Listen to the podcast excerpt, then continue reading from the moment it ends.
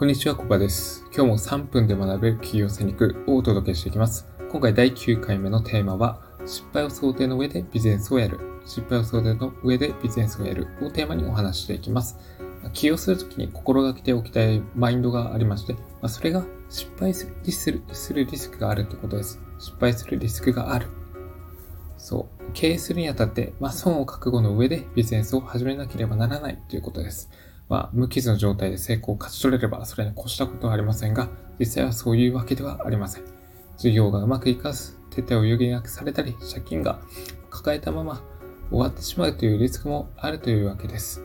まあ、ビジネスが何の問題なく順調に成長していくということはほとんどないわけです。ですが、あ大丈夫です。もし起用に失敗したとしても人生それで終わりではありませんので、もし、え、成果出せずに、え、一回ビジネスをパタンと閉じてしまっても、実家に戻って再就職したりとか、アルバイトしながら再び起用する準備をしたりとか、まあ、親や知り合いにお金を書いて、え、次の授業を始めるなど、いろんな選択肢があるわけです。死ぬわけでもありませんし、あの、復活することもできます。で、まあ、必要以上に失敗を恐れないということは、すごく大事なマインドになります。それよりも、失敗を恐れて何もできないことの方が問題です。あらかじめ、まあ、最悪の状況をシミュレーションしておくことで、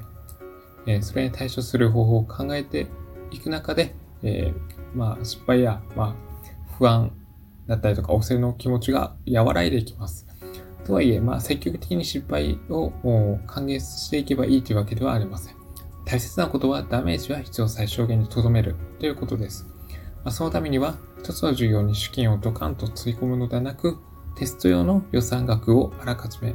設けておくということです。設定した金額に達した時点で、え、お金をかけるのをやめるという感じです。予算用のお金と生活費を分けておくと、失敗した時のショックを抑えながら冷静にビジネスをやっていくことができます。そのためにはビジネス用の資金と生活費をそれぞれ別口座に分けて管理しておくことが必要となります。起業する前にこれからやる事業がうまくいくかどうかをテストしておき、あえそれがうまくいくのであれば、事業化していくといいでしょう。まそんな感じでビジネスを展開していくのが失敗リスクを軽減させるためにえ有効な点になります。そう。まあ、やろうとしてるビジネスをいきなり授業させることではなく、まあ、事前にテストを行うってことが、この、ここでの肝になります。まあ、試験があればたくさんネットで広告を売ってみるのもいいかもしれませんが、できれば最初お金をかけずにテストするというところが大事です。例えば、えー、情報サービスを提供していくのであれば、ストア化とかココココナラとかタイムチケットといったネット上のサービスを無料で使うことができます。これらのサイトに出品して、まあ、誰が買ってくださって、え取引が成立すれば、あ販売手数料として10から10 25%手数料かかりますが、まあ、それ以外、まあ、出品自体にはあお金かかんないので、まあ、テストをする場所としてはすごく、え、便利で使い勝手がいいです。まあ、Google とか Facebook 広告掲載するより、よほど損失リスクというのは抑えられますし、え、お金もかけれずに利用できるのがすごく美味しいところです。そう。まあネットに広告打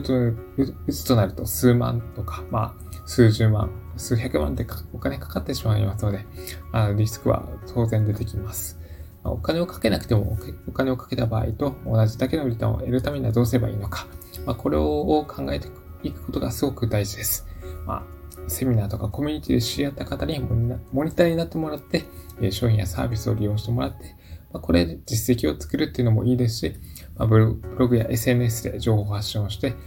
えファンになってくださった方に商品やサービスを提供するなどの手法を活用することで、